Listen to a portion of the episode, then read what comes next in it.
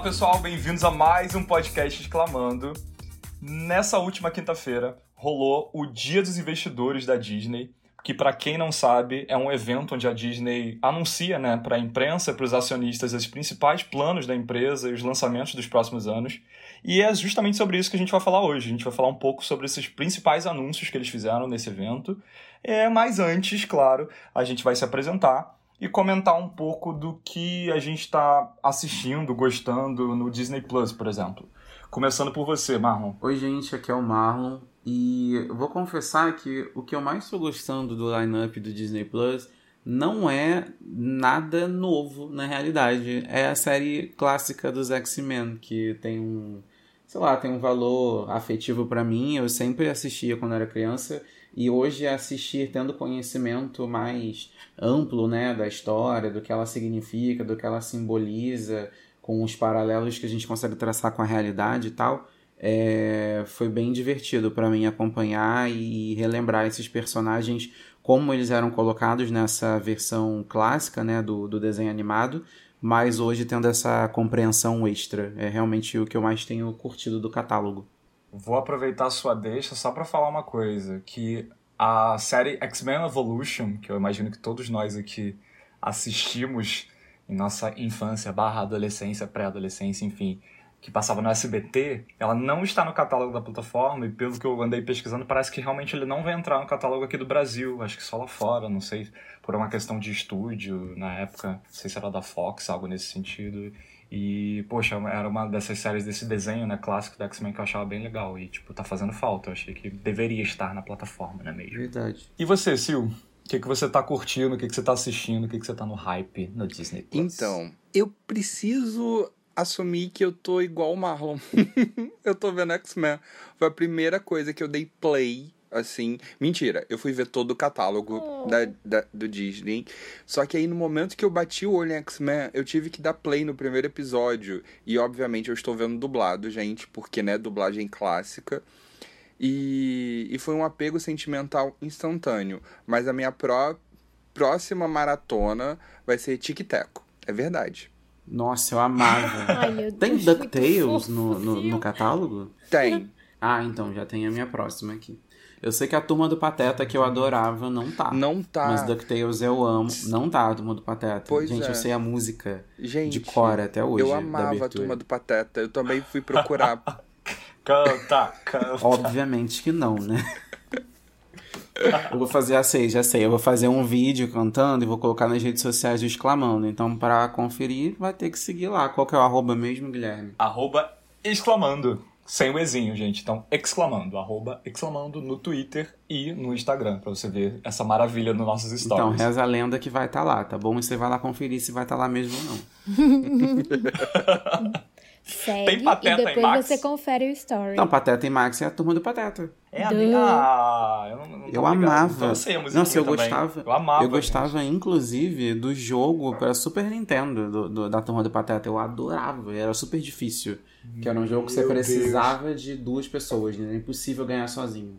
Não era aquele que o Mickey era, tinha um chapéuzinho, né? Que ele era um mago. Eu não lembro bem. Eu joguei, eu joguei algum jogo no Nintendo do meu primo que era da Disney, que eu não vou me lembrar. Eu não me recordo. Nossa, era jeito Aí eu acho que é o. Era maravilhoso. Magia, lá, Mas era coisa muito assim. Era difícil maravilhoso esse também. jogo. Tinham dois. Tinha Era um que era o Mickey e a mesmo. Minnie e tinha outro que era o Mickey e o Donald. Que é, inclusive eles viajavam no Mickey e o tempo, tinha uma fase medieval. Sim, é esse mesmo. É esse mesmo. Olha aí. Que o Mickey tinha até uma armadura, né? Era tudo. É o Castelo das Ilusões, é uma coisa assim. Esse jogo é, nossa, perfeito, se for o que eu tô pensando. Aproveitando, diz aí, Lu, e o que, que você tá curtindo ou recomenda no Disney Plus? Oi, galera, e aí, tudo bem com vocês? Antes de mais nada, Gui, antes de falar o que é que eu tô curtindo no catálogo do Disney Plus, já que a gente tá fazendo esse episódio, né, eu queria me retratar pessoalmente aqui com a Disney, porque eu não pude comparecer ao painel dos investidores, simplesmente porque eu não tenho dinheiro para investir na Disney ainda, né? Mas quando eu ganhar a Mega Sena, eu com certeza vou investir, tá bom? Então, fica aqui meu pedido de desculpas, né? Ainda não foi, não foi dessa vez, mas um dia, quem sabe, né? já que eles estão lançando série até 2023, né, nesse painel. Quem sabe em 2023 eu não invisto em alguma coisa, então desculpa, a Disney foi mal. Dessa vez não rolou, mas na próxima, quem sabe. E do catálogo do Disney Plus, eu confesso que eu ainda não assinei, tá? A plataforma. Você pode começar investindo nisso, inclusive. A Disney vai ficar bem feliz se você Esse investir investimento você consegue, Luísa. Exatamente. Não, então, mas está nos meus planos. Mas uma coisa que eu amo, assim, de paixão, e que eu assisti na conta de um amigo meu, inclusive. Mas eu tenho que falar aqui, né, pessoal? Minha carteirinha de Beehive, porque Black King está lá na plataforma, tá? Para todo mundo assistir, inclusive em HD. Assistam lá, tá perfeito, tá bom? É isso. Inclusive, a gente tem um episódio, né, falando só sobre Black King. Se você não ouviu, volta aí que tá maravilhoso, com participações especiais e tudo mais. Se você quiser começar 2021 com tudo, com o pé direito, assiste na hora da virada. Eu garanto que seu ano vai começar com muita prosperidade. Meu Deus.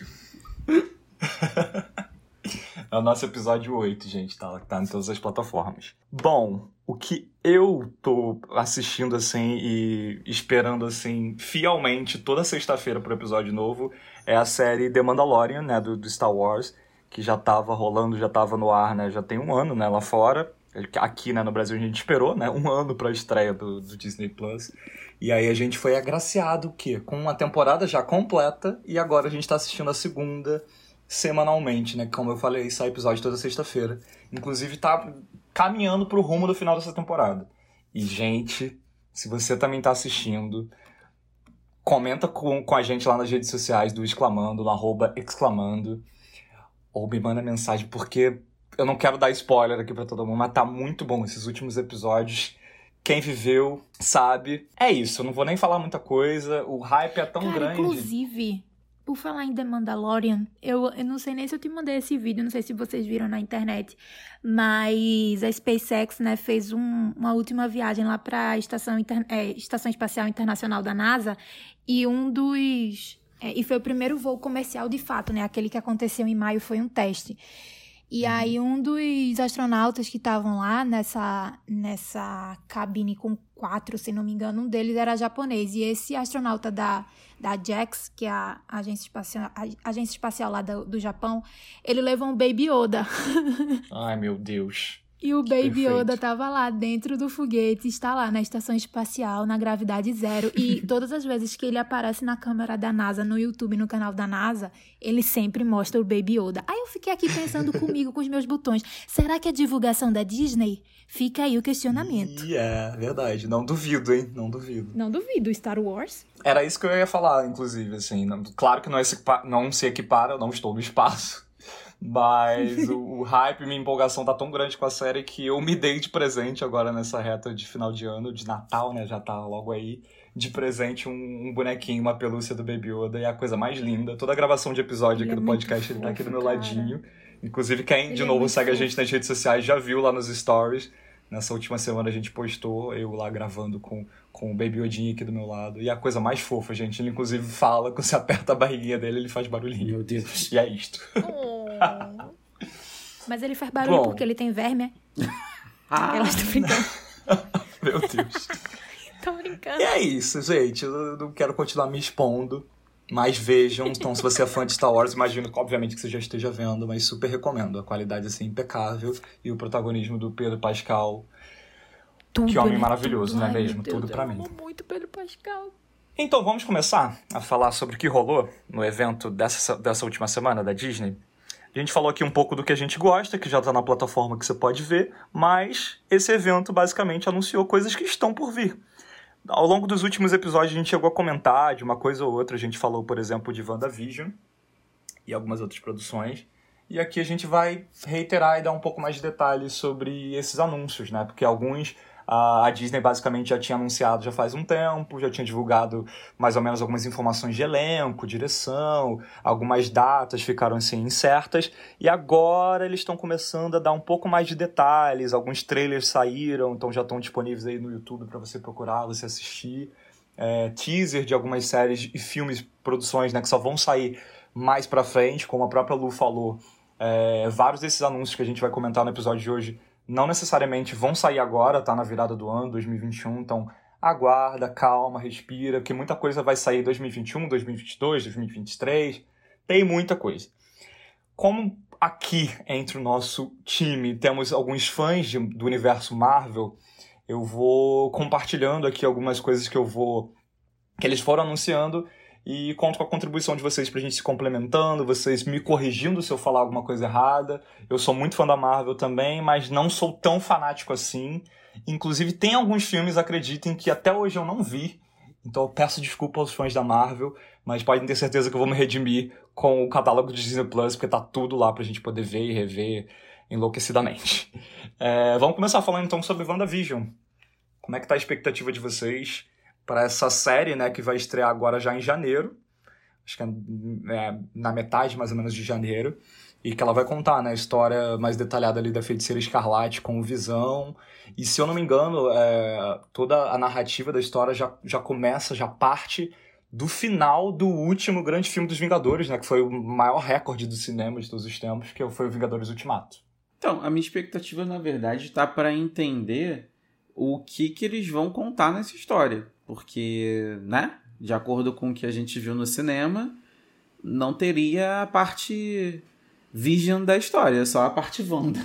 Mas, enfim, eles deram um jeito ali, mas eu, eu, eu, juro que eu tô curioso, assim, porque eu, eu acho o teaser muito enigmático. Ele dá, claro, a entender um pouquinho do, do, de qual é a pretensão deles, mas eu sinto que aquilo ali do teaser é o primeiro episódio, e nada mais que, que isso. Não sei se vocês ficaram com essa percepção também. Então tu não curtiu muito o que você viu no teaser? Não, não é que eu não curti. Eu só, eu só sinto que eles estão escondendo muito o jogo, sabe? Porque assim, a, é, o, aquele teaser justifica o nome da série, né? A, a, brincadeira ali com o nome dos dois e também com a ideia de televisão. Mas assim, eu não sinto que, que a série vá se centrar no, exatamente no que a gente viu no teaser. É, eu acho que o, o teaser é enigmático, eles não querem entregar muita coisa, porque eu acho que é uma das apostas maiores, assim, pro ano que vem de original Disney Plus, né? Então, por ser uma plataforma nova, principalmente aqui no Brasil, eu acho que eles não estão querendo entregar muito para não, sei lá, acabar a surpresa, assim e tal. Mas eu só tô dando esse palpite, assim, muito outsider, tá, gente? Muito de ignorância mesmo. Não sei o motivo, não sei nada. Por outro lado, eu também acho que eles podem tá escolhendo isso, esse mistério todo, porque é uma minissérie, né? Se não me engano, serão seis episódios, não é isso? É. Eu acho que são é seis episódios. Que eu vi nos principais veículos que cobrem é, entretenimento. Então, é, por ser uma minissérie, eu acho que por si só não tem, entre muitas aspas, muito o que divulgar, pelo menos não nessa primeira etapa. Então, mas enfim, isso são só especulações minhas, assim, são só hipóteses, não sei de fato porquê. É, não sei se a estratégia deles é divulgar pouco ou simplesmente não divulgar at all. Mas eu, eu Luísa, eu, eu tava até mencionando antes da gente começar a gravar, eu sempre gostei muito da Wanda, da Feiticeira Escarlate. Então, assim, eu acho ela uma personagem muito incrível. Eu sempre, eu sempre achei ela uma mulher muito forte, assim, que tem uma, uma, uma luta interna muito grande entre amor, poder é, e. Um ódio do pai. Tantas outras coisas, assim. Sim. Ela, que se eu não me engano, é uma das personagens realmente mais fortes de toda a Marvel, né? Eu posso estar falando é, besteira aqui, mas eu acho que ela Sim, é absurdamente ela é. forte. Inclusive, é uma das frustrações ela que eu é vejo muito, muito fã falar, né? Que no, nos filmes eles não exploraram justamente muito essa força dela, né? Pra, pra dar justamente espaço aos outros grandes protagonistas. Em Vingadores Ultimato, eu senti falta, sabe? Dela aparecendo mais, assim, confesso. Por ela ser uma personagem muito incrível, assim, para muita gente. Tanto é que na minha, na minha sala de cinema, quando ela apareceu, já na, nas cenas finais, assim, contra o Thanos, é, e ela tava com aquela raiva inteira. Meu Deus do céu, eu nunca vi Wanda com tanta raiva. Meu Deus do céu, foi maravilhoso. E, enfim, quando ela apareceu lá na, naquela cena emblemática que o, fez aquele corte todo no rosto dela e tal, que ela já estava toda preparada para atacar, a, a, sala inteira do, do, da minha sessão, assim, gritou, sabe? Por causa dela. Então, eu não sei, eu senti um pouco falta, assim, de explorarem um pouquinho mais ela. Mas, por outro lado, eu fico muito feliz que ela vai ter uma série só dela, sabe? Porque eu, eu acho a personagem, assim, fascinante. Sempre achei. Mais que a Viúva Negra, inclusive. Olha, olha a heresia. Mas, ó, na minha, na minha sessão foi assim também. É, a Wanda, ela é uma personagem que pra Marvel é, é, é muito boa, mas ao mesmo tempo também se torna um problema. Eu juro que quando, no, no Era de Ultron, quando incluíram a, a Wanda, eu fiquei em dúvida se, se foi uma escolha acertada ou não, só porque ela é uma personagem tão poderosa que eu sabia que eles iam ter algum problema com ela lá na frente. E aí acaba que uhum. ela ter sido uma das que morreu com o estalar de dedos do, do, do, do Thanos foi um. Do Thanos, uhum. A desculpa perfeita que eles precisavam, entendeu? Porque ela é uma de que de tão poderosa de fato poderia destruí-lo. Tanto que ela, vamos lembrar que ela quase matou o Thanos em Ultimato, né? Ela, ela só não matou, matou o Thanos uhum. porque o Thanos foi covarde e jogou as armas dele contra as próprias tropas dele ali, né, na tentativa de, enfim, de tentar é, é, atrapalhá-la, porque ela estava ali quase destruindo ele com as próprias mãos. Ca cara, eu acho ela uma das melhores personagens. Eu acho que vale lembrar também que ela é uma personagem que o público já conhecia, porque se você for parar para pensar no elenco de Vingadores, elenco que eu digo dos personagens mesmo, tirando o Capitão América e o Hulk, os demais personagens não eram personagens extremamente populares fora dos Estados Unidos, né? E a Wanda aqui no Brasil uhum. já era famosa por conta dos X-Men já que ela faz essa uhum. ponte, né, entre Sim. os dois grupos de heróis. Sim. Então, assim, ela acho que é. ela é tão celebrada não só por ser uma heroína mulher muito forte e jovem, né, é porque na trama, pelo menos, ela acaba sendo mais jovem do que os demais personagens, mas também por ser uma personagem querida já do público, sabe? Eu acho que isso faz com que ela tenha, assim, carisma para segurar uma série. Eu confesso que eu tô um pouco cismado só com a ambientação que eles escolheram para a série, mas eu sei que ela dá conta. E também porque Elizabeth Olsen tá maravilhosa no papel, né, gente? Eu não consigo Ai, dissociar gente, ela da Elizabeth figura da Wanda mais. Nossa, assim. também não consigo, não. Inclusive, pelo trailer, é, eu fiquei com a impressão que vai ser ali pelos anos 50, né, 60. Sim. Então, eu fiquei me perguntando se o, a realidade do Capitão América também vai aparecer por ali. Não sei se outros super-heróis podem cruzar essa trama da série dessa minissérie, no caso. Não sei, tô aqui levantando hipóteses como se fosse easter egg, sabe? Uhum. Então. Fiquei pensativo que, com né? isso também. Ou também vai que não, não sei. Essa linha do tempo que eu confesso também que na minha cabeça fica um pouco confusa. E quem é, é fã da, do universo Marvel, eu acho que entende isso bem, né? Esse multiverso que, que existe dentro do, de todos esses personagens, esse, essas indas e vindas, né, de passado, futuro e a mescla entre uma história e outra. Eu confesso que eu me perco direto nessa, nessa, nessa trama, mas esperamos né, não nos desapontar. Até porque eu, eu, acho que é um grande ponto de partida para os próximos lançamentos que eles vão, vão, vão vir por aí. E eu ainda digo mais, Gui. Eu acho que, por mais que sejam estúdios diferentes e independentes entre si, é muito do universo da Disney esse multiverso se conectar. A gente fez até um, um episódio anterior, né, sobre a Pixar. E a gente falou muito disso, né? Como um, um filme e outro se conecta assim por esses easter eggs, por essas. essas uhum. acaba, acaba soltando em diálogo também, assim, dicas. As dicas que Ed na moda soltava, que acabaram dando. A, abrindo espaço pra gente descobrir quem são os pais verdadeiros da Bu e Monstros S.A. Então, assim, eu acho que esse multiverso se conectando é uma, uma característica. Eu, eu acho que hoje a gente pode dizer que é uma coisa que a Disney gosta de explorar muito, né? Por mais que sejam estúdios diferentes do da Pixar e o da Marvel. É, uhum, mas certeza. eu acho que é uma coisa que ela gosta de explorar de uma forma muito positiva, sabe? Até porque atiça a curiosidade de todo mundo e faz com que a, com que a narrativa não fique cansativa nem saturada, sabe? Pelo contrário, uhum. porque todo mundo vai querer descobrir, todo mundo vai querer fazer fanfic, todo mundo vai querer fazer teoria. Então eu acho que a Disney gosta de fazer e sabe fazer muito bem isso, né? Mas aqui, são só hipóteses. Não sei se vai ter easter egg na série, na minissérie da Wanda, né? Da WandaVision. Tomara que sim, acho que vai ser incrível. Acho que seria incrível se isso acontecesse, porque também vai abrir brecha, é, vai dar brecha pra gente imaginar séries de outros super-heróis. Mas não sei, né? Fica aqui. Acho que isso a gente só vai poder descobrir ano que vem mesmo, quando a minissérie for lançada. Eu, eu diria que com certeza, eu arrisco até botar minha mão no fogo, porque sempre eu acho que a Disney, os estúdios da Marvel, a gente vai falar daqui a pouco um pouco de Star Wars, assim, todos têm sempre um essa esses easter eggzinhos, sempre tem alguma deixa para você para te deixar essa, essas possibilidades em aberto.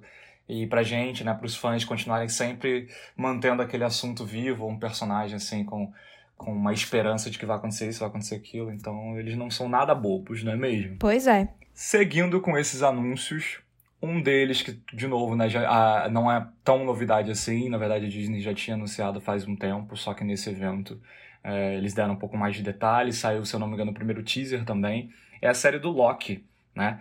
Ele ali que é o irmão, o irmão, digamos, rebelde, entre aspas, do Thor, ali considerado deus da, das trapaças e tal. Ele, me corrijam se eu estiver errado, mas no Vingadores Ultimato, né, ele dá uma sumida, ele dá uma desaparecida, ele escapa, e aí a gente fica mesmo sem saber, assim, e aí, ele tá vivo e tá morto, que que ele, onde é que ele foi parar, né? E essa O série. rolou? o que rolou. O que rolou com o Loki. Interpretado maravilhosamente pelo Tom Hiddleston. A série também vai contar, né, justamente o que que tá rolando enquanto ele tá desaparecido. Onde que ele foi parar, o que que ele tava fazendo, com quem que ele tava envolvido. Mas eu vi muita gente reclamando desse primeiro teaser aí. Vocês chegaram a ver? O que que vocês acharam?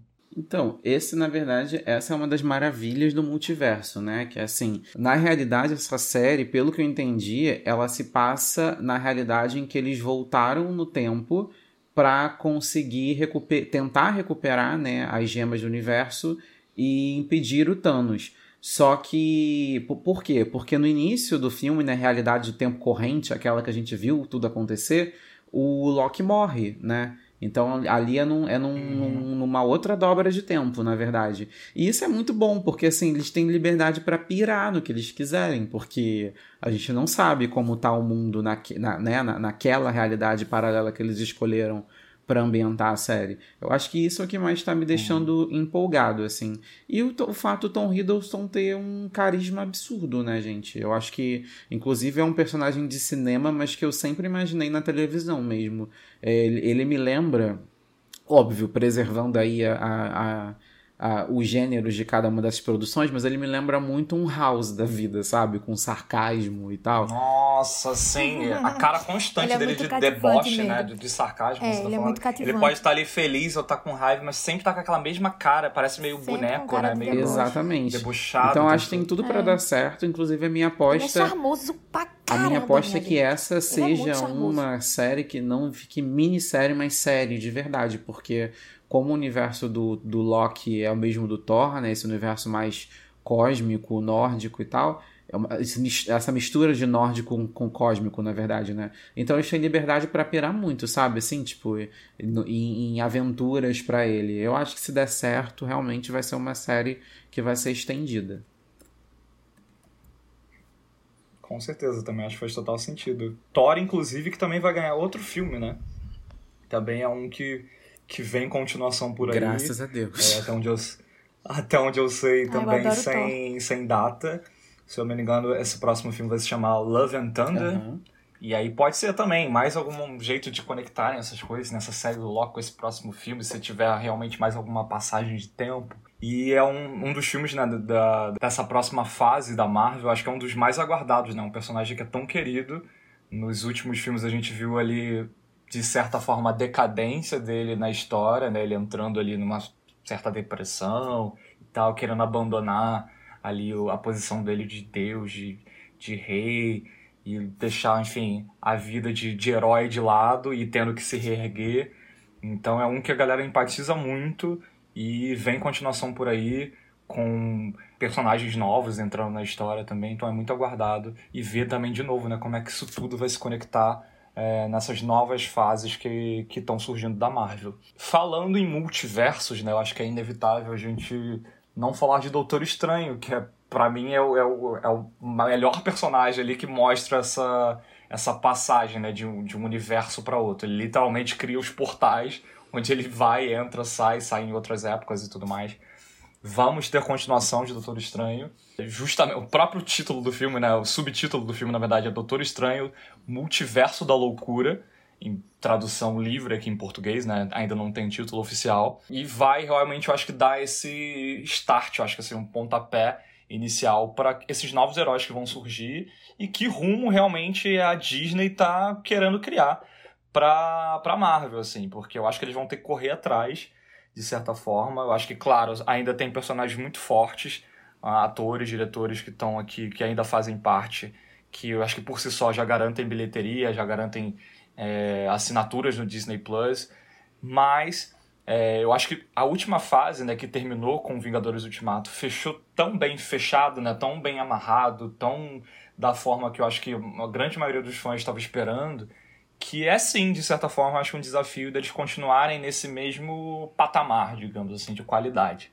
Então é outro filme também que a galera tá esperando muito. O que, que vocês sabem, o que, que vocês estão esperando um pouco dessa, dessa novidade, desse novo passo aí do Doutor Estranho? O que eu posso dizer sobre o Doutor Estranho é, vai ser louco o filme por conta da WandaVision. É porque eu, eu, eu eu sou o louco das teorias, gente. Eu quero entender quando eles vão introduzir os X-Men. Então, existem algumas teorias que jogam essa possibilidade nas costas da Wanda e no filme com o Doutor Estranho. Então, eu meio que apoio essa corrente e desejo, espero e torço para que isso seja verdade. Que ela fique bem louca, abra o espaço temporal, que é, não sei se eu estou falando o nome correto, e que permita o nascimento dos X-Men no mundo Disney.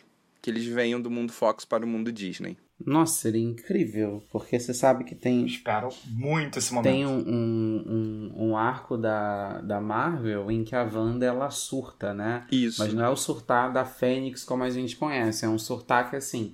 É como se a mente dela guardasse tantos poderes que nem ela mesma tem conhecimento que ela, além de, de, de, alterar matéria, ela também consegue alterar tempo. Então ela fica com um poder meio que ali, é, não comparado ao do Doutor Estranho, mas é um poder que ele mesmo fica meio receoso ali do que ela consegue fazer. A Wanda, inclusive, em alguns arcos do, do, do não dos Vingadores, mas de outras histórias da Marvel, ela é uma grande vilã. E não como a figura da Fênix, não, como, como feiticeira escarlate mesmo. Só que uma vilãzona, assim. Cara, eu acho que, que o Doutor Estranho pode ser exatamente isso que o Silvestre falou. Eu acho que vai ser aí uma porta para conectar a Wanda e talvez conectar com a vinda dos X-Men da Fox para Disney de uma vez. Então, assim, reparem as conexões aqui entre as coisas que a gente já falou aqui no episódio. É, essa série da WandaVision, né, que vai ser esse primeiro grande lançamento né, do Disney Plus desse universo Marvel, já agora em janeiro. Já é, eu acho que esse primeiro passinho para todo esse multiverso maluco que a gente está falando, que pode dar deixa para os X-Men inserirem, entrarem né, na, na história o próprio Doutor Estranho, com, com o próprio filme que, que já chama, né, Multiverso da Loucura. Então ele literalmente vai falar sobre isso, não tem como não falar sobre multiversos. E os rumores que estão apontando para o terceiro filme, na verdade, né, do, do Homem-Aranha, do Tom Holland, que também está extremamente aguardado, porque rolam boatos de que, se eu não me engano, já foi até confirmado que vai ter uma, uma participação do Doutor Estranho nessa história, já que o Doutor Estranho talvez meio que assuma ali o papel que o Tony Stark tinha nos outros filmes, né, como, como um tutor ali do Homem-Aranha. Ele assumindo esse papel e com toda essa ideia do multiverso desse filme que está ah, esperado para 2022, dizem por aí, inclusive estão vazando algumas imagens nessas últimas semanas de possíveis flagras de, de, de, elenco mesmo, já provando figurino, fazendo algumas coisas, que Tobey Maguire e Andrew Garfield voltariam no papel de Homem-Aranha, né, que eles já foram Homem-Aranha, claro, nos filmes anteriores, e que eles estariam juntos, os três, num único filme. Vocês têm noção de quão maravilhoso isso pode ser? E de como as pessoas estão surtando em relação a essa possibilidade?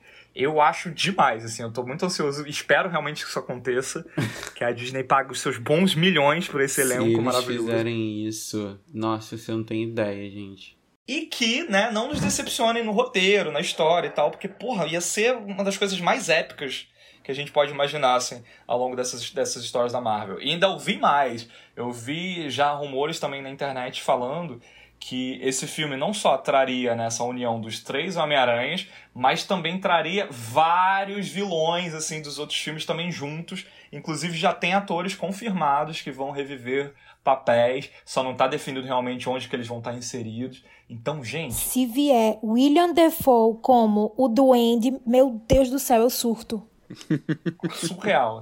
Eu ouvi essa, essa, essa teoria de que uniria os três, mas a minha aposta de verdade, caso não role a união dos três, a minha aposta de verdade é que a gente vai sim ser apresentado a um outro Homem-Aranha de outro universo. E a minha aposta é que seria o Miles Morales Nossa. do Homem-Aranha no Aranha Verso. E a gente teria aí o primeiro Homem-Aranha negro na, na, na Marvel. Agora, eu acho que pode ser que role talvez o Miles Morales e a junção dos três atores também, tá? Eu tô pensando alto aqui porque vale lembrar que o Homem-Aranha é um dos heróis mais populares da Marvel. Tanto que durante muito tempo era a única aposta para cinema, né? Porque de várias tentativas, o Homem-Aranha era o único que dava certo. E dava, tipo, muito certo, né? Mesmo o segundo e o terceiro filme não, ten não tendo sido tão bem recebidos assim na época do Tobey Maguire, mesmo assim, eram filmes que rendiam muito em bilheteria. Eles não iam bem de crítica, como o primeiro foi, mas iam muito bem de bilheteria.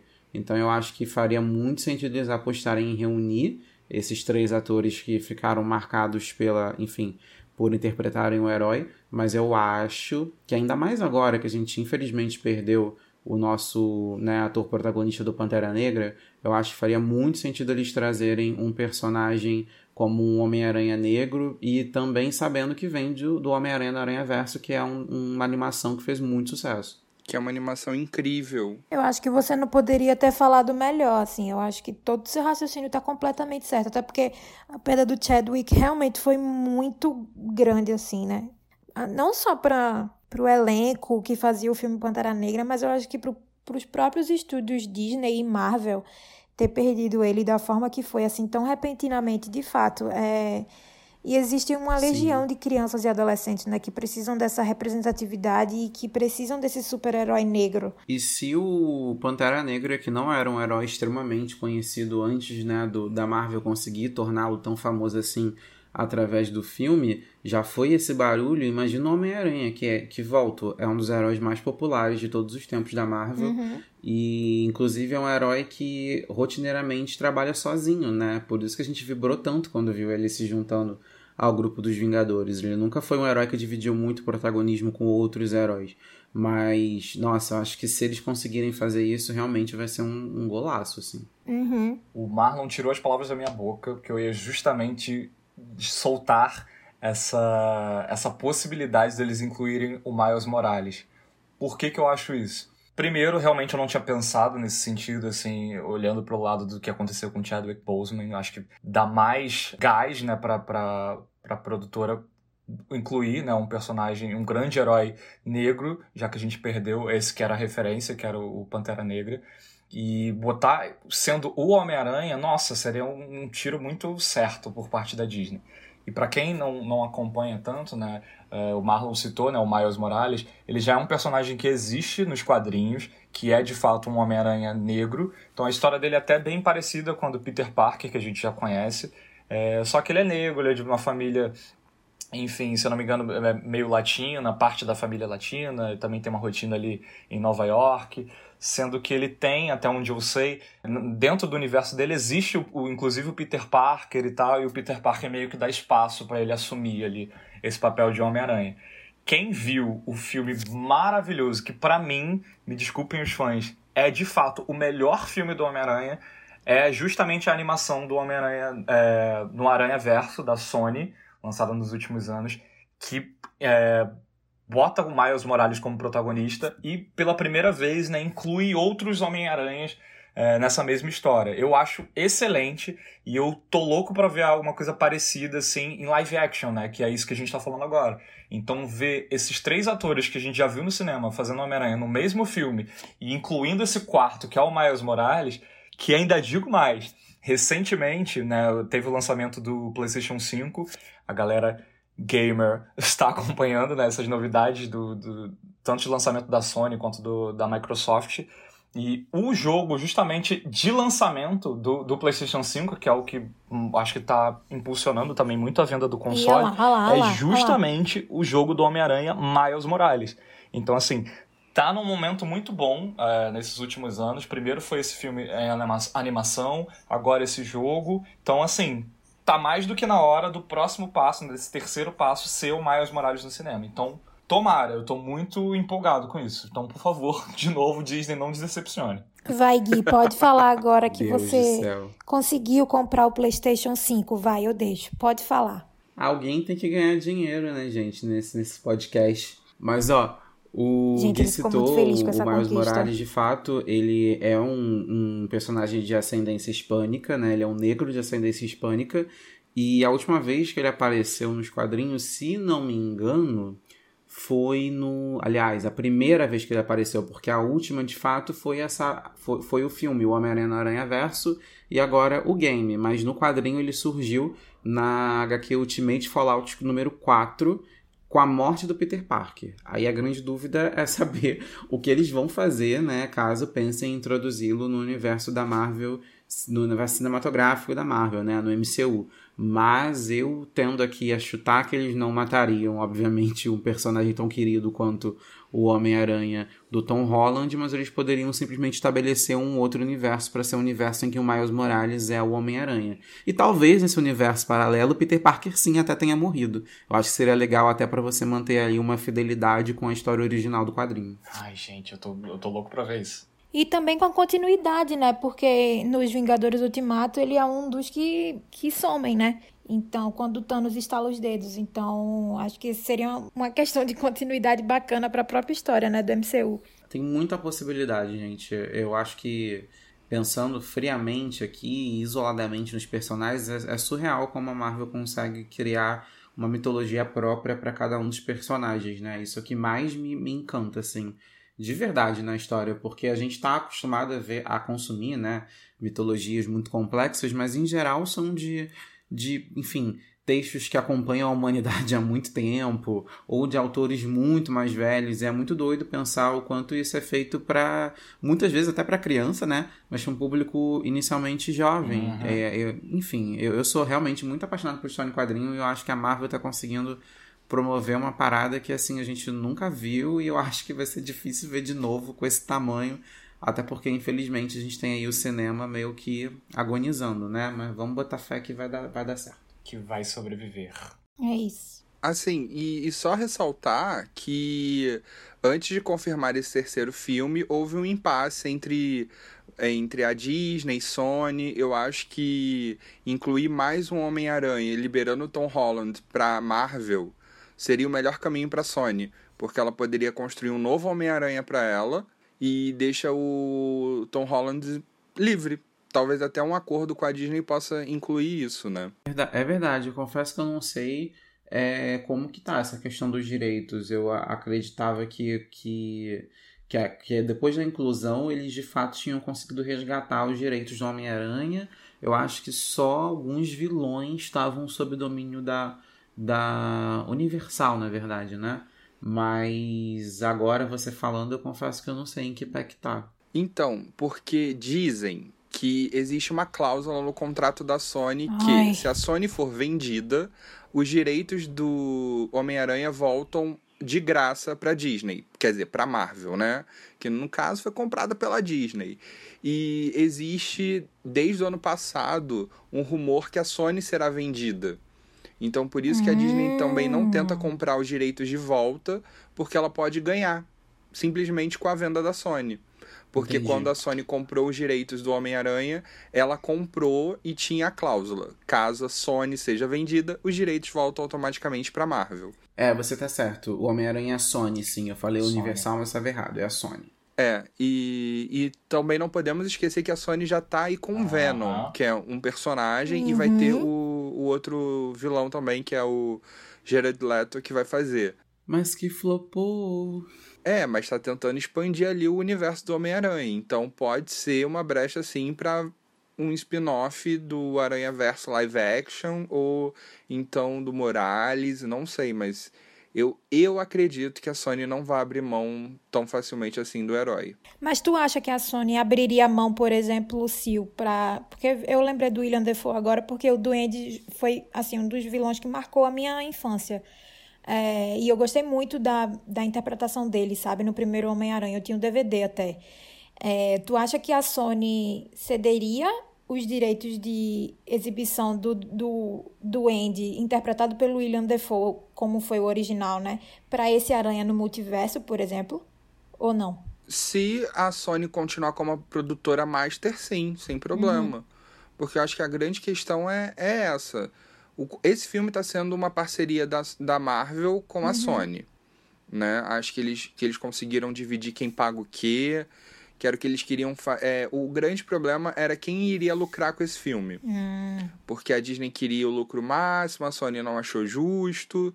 E eles conseguiram entrar num, num esquema para esse filme, pro, pro Homem-Aranha 3. A gente não sabe se existe alguma coisa também de a partir do próximo volta pra Marvel, a partir do próximo esse contrato morre, né? Tipo, a Sony tá sozinha de novo. Uhum. A gente não sabe o que eles podem estar tá querendo, já que eles estão incluindo outras versões do Homem-Aranha né? Sim.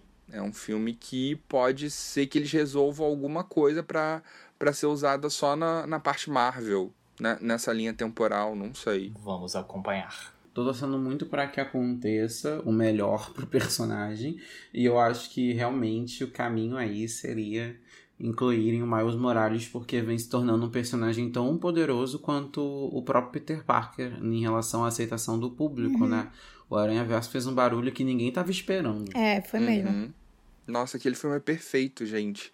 A gente se emociona, a gente torce, tem cenas de ação que são maravilhosas, sabe? Trilha sonora absurda, tudo absurdo. Trilha sonora absurda. Sim, é um filme 10 de 10, não tem o que Muito dizer. Bom, bom mesmo. Um fun fact bem aleatório e que mexe de certa forma essa, esses estúdios, né, Sony e tudo mais.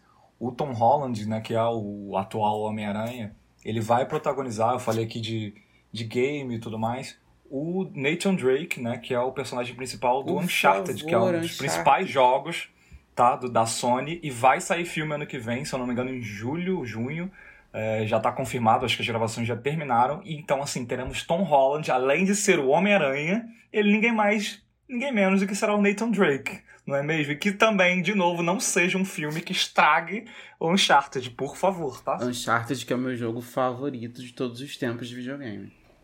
Então, isto vai acontecer. Queria aproveitar, vocês que são entusiastas do videogame, porque eu sou aquele que joga Candy Crush, gente, eu não jogo nada de videogame. É, existe algum filme baseado em videogame que seja bom, sem ser Mortal Kombat? Tem. Olha, tá o filme do Sonic é excelente. é, eu não Sim, vi. Senti o deboche daqui. Pior que falam que é legal, hein, Lu? Eu confesso que até hoje eu não vi, tá na minha listinha de filmes para assistir. Mas falam que é legal, assim, pro que ele se propõe, realmente é um filme que, ok, ele, ele claro que ele é pensado, acho que muito pro público ali, meio infanto-juvenil, de certa forma, mas é um filme bom que não, não estraga, sabe, tipo, o personagem em si. E o elenco, eles falam que faz sentido, assim. Mas é uma boa pergunta, Sil. Uma boa, ótima pergunta. E eu acho, até aproveitar de novo, assim, esses ganchos aleatórios que a gente tá fazendo aqui já no, ao longo do episódio. É, você falou do filme de Mortal Kombat, que é um clássico, né, dos anos 90. Vai ter, até onde eu sei, uma nova produção. Eles vão tentar de novo fazer um filme do Mortal Kombat, se eu não me engano. Chun-Li vai ser Nicki Minaj, né? Chun-Li não é Mortal Kombat, é Street ah, Fighter. eu troquei gato. tudo, tá vendo, minha gente? Eu Você sei, vê que a pessoa é gamer de mesmo. games. Não cortem essa parte, por favor. Já Mas, ó, Tá vendo? ah, eu só queria tentar aqui. Falam que é legal, seguido dia, pro que ele se propõe até que é bom, nunca é uma boa combinação, tá? Então, eu realmente não vi, eu não posso opinar ainda, pretendo ver. Porque eu gosto do Sonic também. Gente, é um Inclusive, filme, é um filme do ó, Sonic em live action, não tem como isso ser bom, pelo amor de Deus, vamos aceitar. Não, não, não, Ah, não. o não. Detetive Pikachu, por exemplo, superou minhas expectativas. Rapidão. É legal. Ai, Achei Guilherme. Deixa eu falar uma divertido. coisa, deixa eu falar uma coisa. Ah, é divertido. Deixa eu falar uma coisa. Pra mim, a grande questão do filme do Sonic é que vieram com aquele, um sample do, da animação do Sonic. E que ele não parecia o Sonic. Eu lembro na época. O povo chiou Não, isso foi na triste. internet. Foi horrível. O filme tava todo pronto. Foi cancelado Embora o lançamento. Teve que refazer Também rolam boatos. tudo. E eu super acredito nisso, que aquilo também foi meio que proposital, de certa forma. Pra Assim, ter foi um pra buzz. causar um buzz ali, porque Não ninguém tava dando não. muita, muita trela pra isso. E aí, realmente, todo mundo passou de falar sobre aquilo, todo mundo passou a fazer meme, todo mundo passou, virou assunto do mundo. E aí, logo depois, né, meses depois, na verdade, levou um certo tempo Ai, também. gente, Eles não. refizeram o Sonic aos moldes do que é de fato o Sonic. E o filme até eu acho que fez um relativo sucesso de Ah, mas bilheteria. pra fazer buzz, fazia um buzz fofinho, que nem o Baby Yoda, sabe? que foi um buzz maravilhoso, É, a coisa mais concordo. fofa do mundo. Só se falou nisso durante semanas, assim. Agora o Sonic, meu Deus do céu, foi. Nossa, foi o surto. E já que a gente chegou no Sonic, outro anúncio que saiu essa semana, não sei se vocês viram, foi que a Netflix comprou os direitos do Sonic, parece, pelo menos para um projeto, e eles vão lançar uma série animada do Sonic, que eu acho que vai ser em 3D, enfim, então isso vai sair. Se eu não me engano, isso foi postado na conta oficial da, da Netflix, né, norte-americana, e pouco tempo depois eles apagaram o post. Então, assim, a galera printou, compartilhou, então tá essa. Tipo, e aí, Netflix, por que, que você fez isso? Por que, que você postou e apagou? Qual vai ser? Então já tem muito fã empolgado e muita gente preocupada, né? De novo, se vão estragar mais um personagem clássico. Eu, se fosse fã do Sonic, só ia ficar preocupado porque a Netflix daqui a pouco anuncia o cancelamento disso aí pra fazer um vestido pra Rainha Elizabeth. Era isso que eu ia falar. Eles, eles apagaram o tweet porque eles já cancelaram a série, gente. Foi isso. De Assistam The. Crown, pessoal, pra entender, tá bom? Vamos voltar pra Marvel. A gente tava falando aqui justamente desses multiversos, dessas possibilidades de como a Marvel é, consegue né, explorar isso muito bem.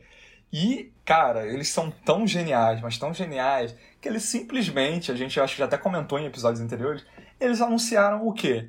Uma série chamada What If, né? E se? Então, essa série justamente vai pirar na batatinha, assim, vai viajar nos personagens que a gente já conhece, vai criar outros rumos pra histórias, assim, que a gente não poderia imaginar. E, e é a deixa, assim, eles realmente vão jogar essas histórias malucas nessa ah, série. sim, até porque fanfic é a, é a melhor coisa que Marvete sabe fazer. Pense. Fanfic, teoria, coisa mais detalhada que eu amo. Eu viajo o nome da lendo. série tinha que, tinha que ser fanfic, realmente.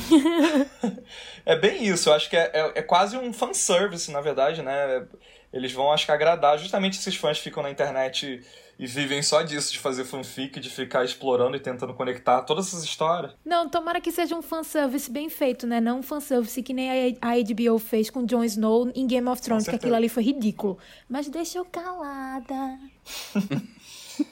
E o primeiro trailer dessa série, né, o Arif, que até então era puro mistério, ninguém tava entendendo muito o que, que eles iam fazer com isso, saiu também agora nesse evento, então já dá pra ter uma, uma leve noção, eles mostram ali alguns personagens, eu acho que vai ter personagens, por exemplo, que a gente sempre viu como um papel masculino, eles vão botar agora uma mulher interpretando, e vão dar uma viajada, embaralhada nas histórias, e parece ser bem interessante, eu tô curioso pra como é que vai ser esse Arif. O que eu mais gostei, confesso, do teaser foi ver a bandeira britânica no escudo do Capitão América. Isso, pra mim, olha, já valeu muito. Já é o próprio E Afronte. se a Viúva Negra nunca existisse? Aí você quer que eu morra, né? Me avisa logo. Pelo amor de Deus. Natasha Romanoff será exaltada para Pra quem não sempre. sabe, Marlinho. Apenas palavras boas sairão de minha boca Tá vendo, para minha falar gente? da Viúva Negra. É isso. Não só dela, como de Scarlett Johansson, Graças a Deus, de forma grande geral. atriz, um menino, privilégio é ser fã- contemporâneo da Scarlett Ele é Johansson fã arriado por ela. Por exemplo, em Her, Scarlett Johansson mal aparece, só aparece a voz dela. Marlon Com tá lá certeza, dando em cinco todas as estrelas pro plataformas. filme, tá bom? Por quê? Porque tem a voz dela. Exatamente. Grande ser humano. Outro, outras produções que foram divulgadas nesse evento foram a, a série Invasão Secreta, que vai contar né, o que, que rolou ali com o Nick Fury e o Talos, ou Talos, desculpem, não sei como é que se pronuncia o nome dele, que é, até onde eu sei, é, aquele ET, posso dizer assim, aquele personagem que ele é um Skrull, e que é uma raça, né, do espaço, enfim, de um outro planeta, que eles têm esse poder de se transformar né, em pessoas.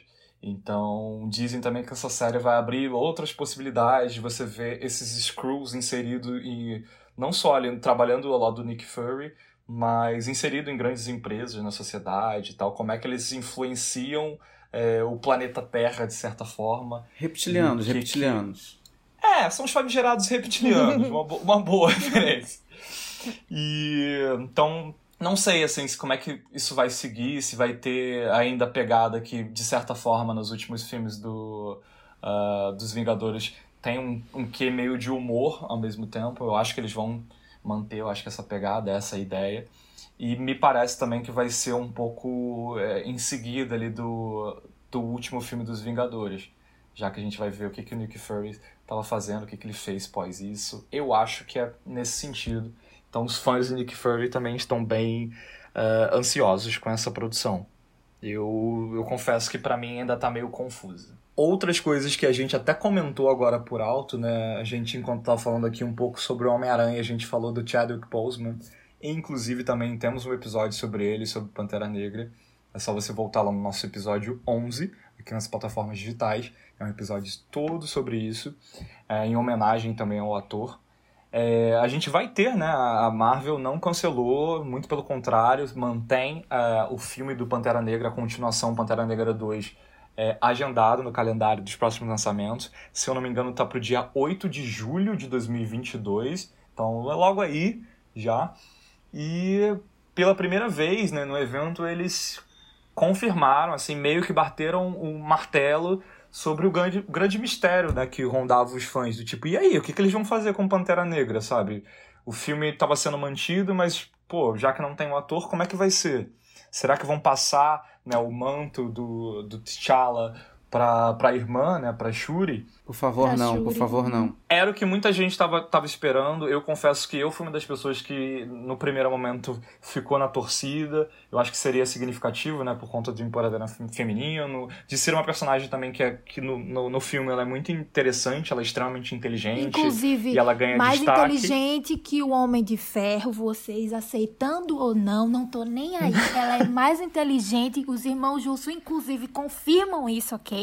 Ela é a mais inteligente, então é isso. Mas. Ah, inclusive nos quadrinhos isso já aconteceu, tá? Pra quem é realmente fã raiz da Marvel e do Pantera Negra, sabe Ela que isso já aconteceu. Apesar dos haters por aí, né? Que teve muita gente passando vergonha é, criticando essa possibilidade, falando que é um absurdo passarem para ela e tal. Mas o que, que aconteceu recentemente, não é mesmo? Quem, quem navega pelas terras Ai, profundas e obscuras do Twitter viu uma das maiores vergonhas na última semana, que foi a atriz que protagoniza a, a Shuri, que é essa personagem que a gente tá falando aqui agora, é a Leticia Wright, se eu não me engano. Ela Letita.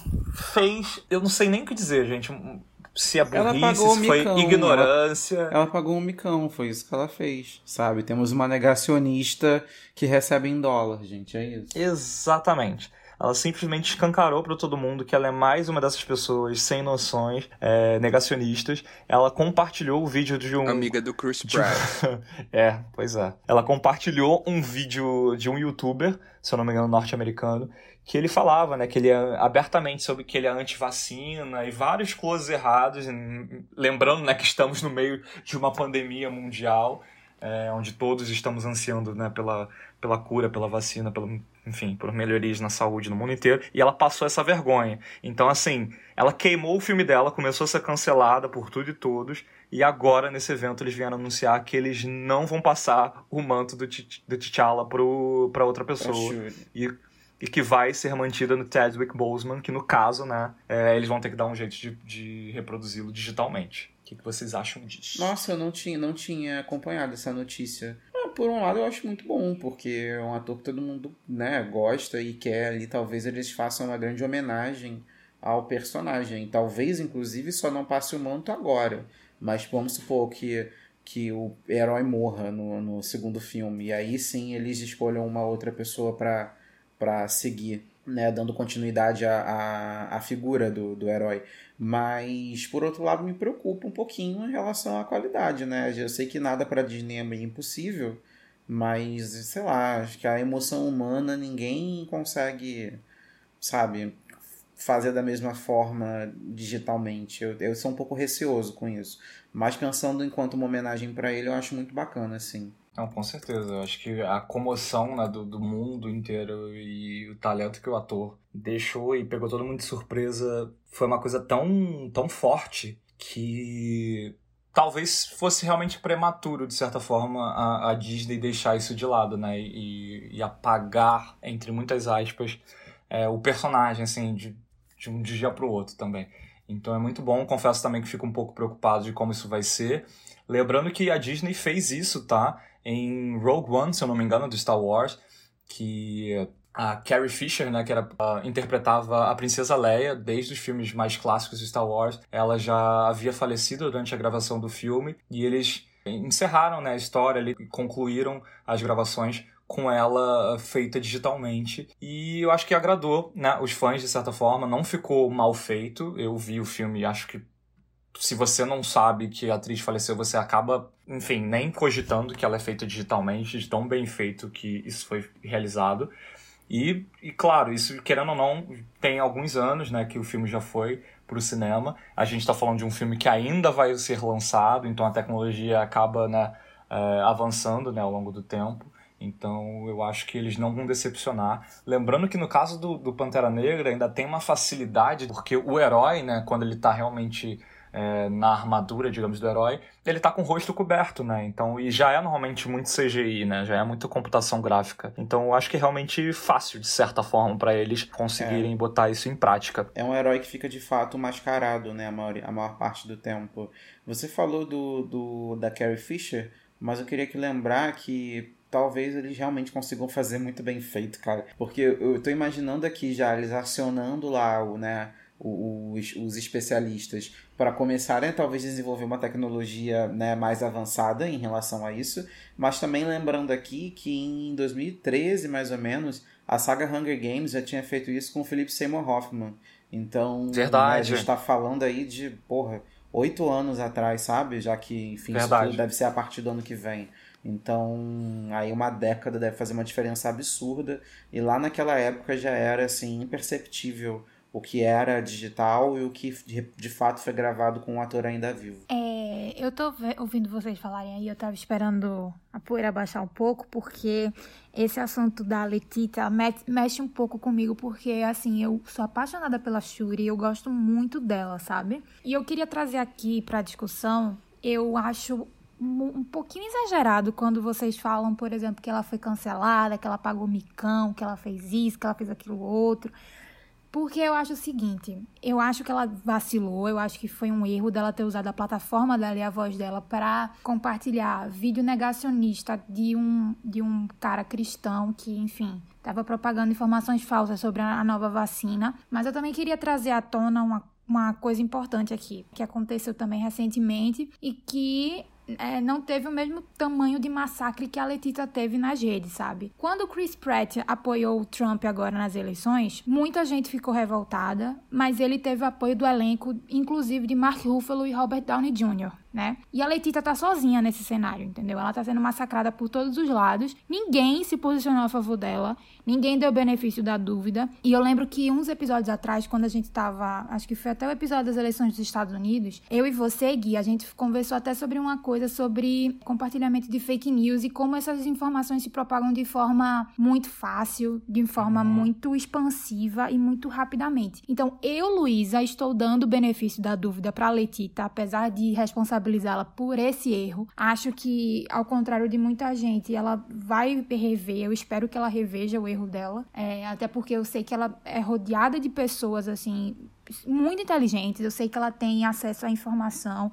Eu sei que ela entende a representatividade dela para as pessoas. Então, eu estou dando o benefício da dúvida, apesar de achar que ela errou. Acho que ela errou muito feio. Mas eu só queria trazer à tona isso porque, por exemplo, o Chris Pratt tá fazendo piada transfóbica em vídeo da Jennifer Lawrence e ninguém fala nada, sabe? Uhum. Então, e ele, ele tá sendo acobertado. Outros históricos também, né? Além, de, além desses Exatamente. exemplos que você deu, existem casos também, não é de hoje, eu acho que desde os primeiros filmes que ele fez né, com a Marvel e ele também protagoniza os filmes do Jurassic World, por exemplo. Ele tem um envolvimento, parece, com uma igreja lá nos Estados Unidos, também tem um histórico péssimo, assim, Sim, de homofobia, ele fala abertamente, não, voto em Trump porque eu sou cristão e conservador, tipo... Aí, porque ele tá falando esse discurso pelas coisas que ele acredita, é ok. Ele tem o apoio uhum. de outros atores do elenco dele. Agora, a Letita, que tá compartilhando uma informação errada, eu concordo, mas é uma, uma coisa que ela está acreditando e que pelo menos ela pede para as pessoas verem, para tentarem entender um outro lado da,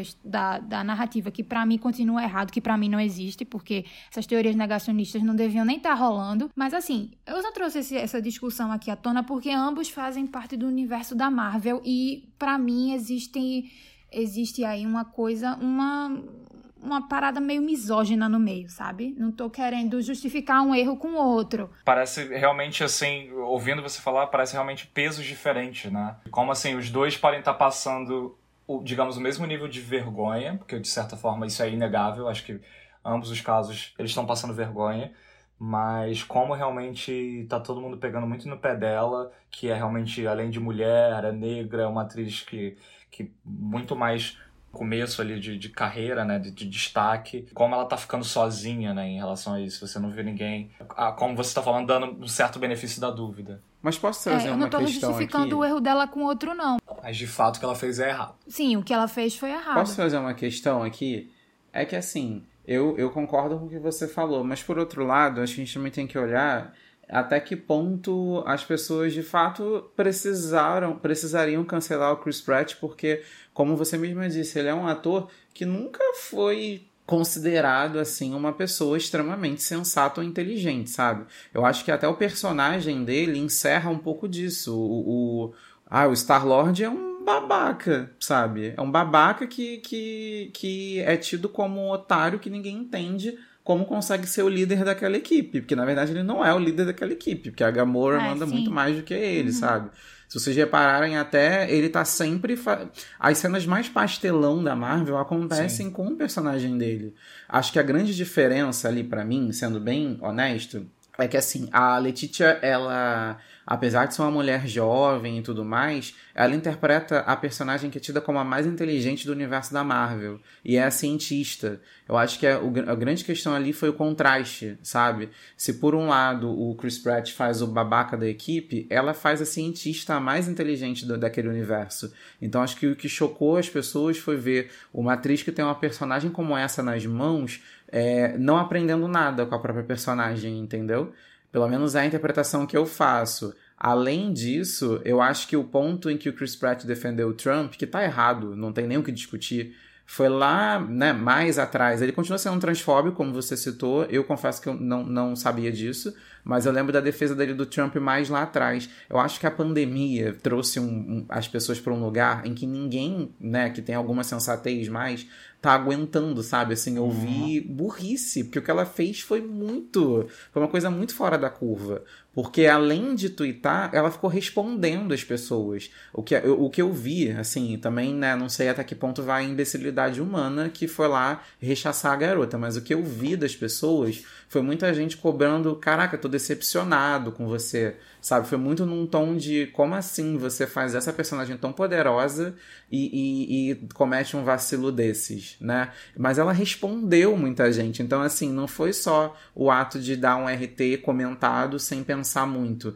mas foi dar o RT comentado e ficar insistindo naquela narrativa com várias pessoas ali mostrando para ela por A mais B por que, que aquela fala, além de não fazer sentido, é muito perigosa, né? Porque eu não sei se todo mundo tá na mesma página, mas o, o, pelo menos é o que eu lembro, tá? Do que ela compartilhou era sobre a necessidade de tornar a vacinação obrigatória para todos.